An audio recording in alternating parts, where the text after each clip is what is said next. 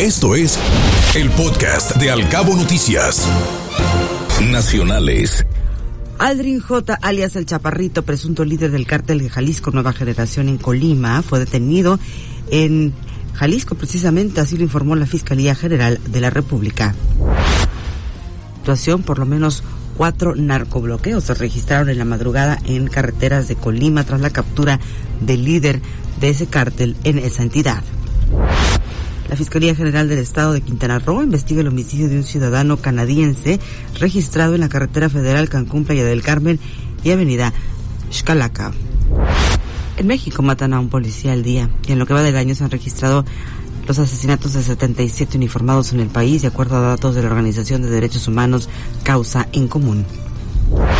Las madres buscadoras de Sonora pidieron al Parlamento Europeo una reunión para exponerles la situación de los desaparecidos en nuestro país. Todo ello luego de que la Eurocámara pidiera al gobierno mexicano garantizar la protección de periodistas y activistas de los derechos humanos.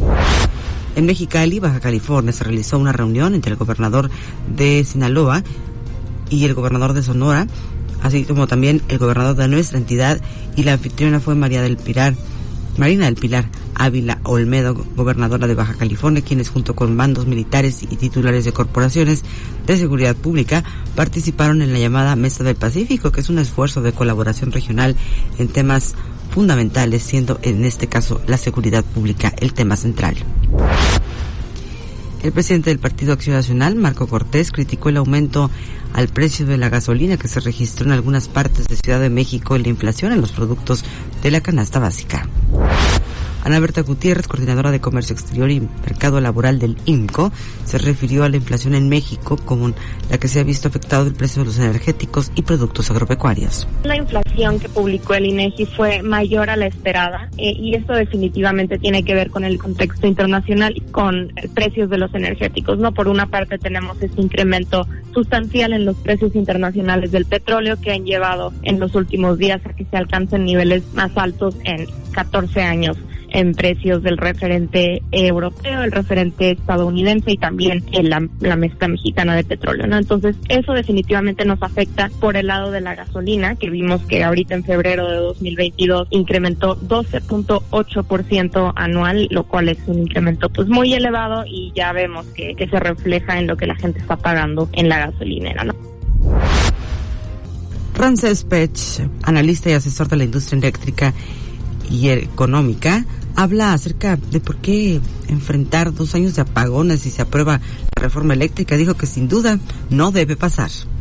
Bueno, lo que va a suceder no solo los apagones, sino que vamos a tener un retraso más o menos como de una década en cuanto a la generación de la electricidad. Se ha platicado mucho sobre la transición energética, se ha escuchado en el Parlamento y todo lo demás que hemos escuchado. A ver, la transición energética no solo se refiere a cómo se genera la electricidad, lo voy a dejar, son en dos fases que se va a hacer en el mundo. La primera fase se llama cómo voy a generar electricidad en, en el mundo. Y esto es al año 2050, donde los países en el COP26 dijeron que en el año 2050 se tiene que estar produciendo la electricidad con energías renovables. La segunda fase va a ser en el año 2050. ¿Y quiere decir? Que vamos a tener una transformación en la parte motriz de los, eh, sobre todo en los vehículos de transporte, es decir, para trascender hacia utilización de carros eléctricos.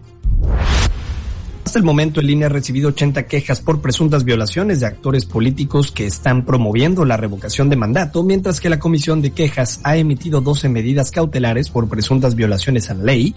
Y en ese contexto, el consejero presidente Lorenzo Córdoba volvió a exhortar a políticos y funcionarios a respetar la ley.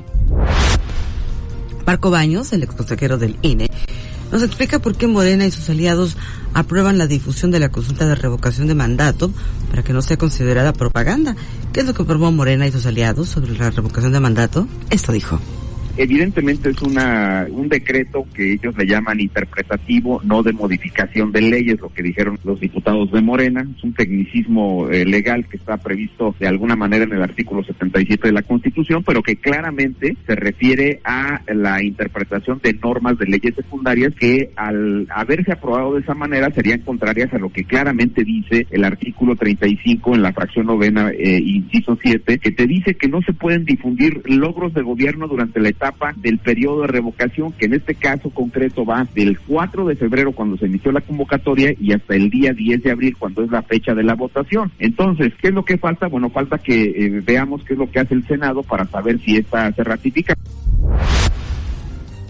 La Secretaría de Gobernación publicó el decreto para definir al aeropuerto de Santa Lucía como lugar destinado al tránsito internacional y que entrará en vigor el próximo 21 de marzo, día de la inauguración.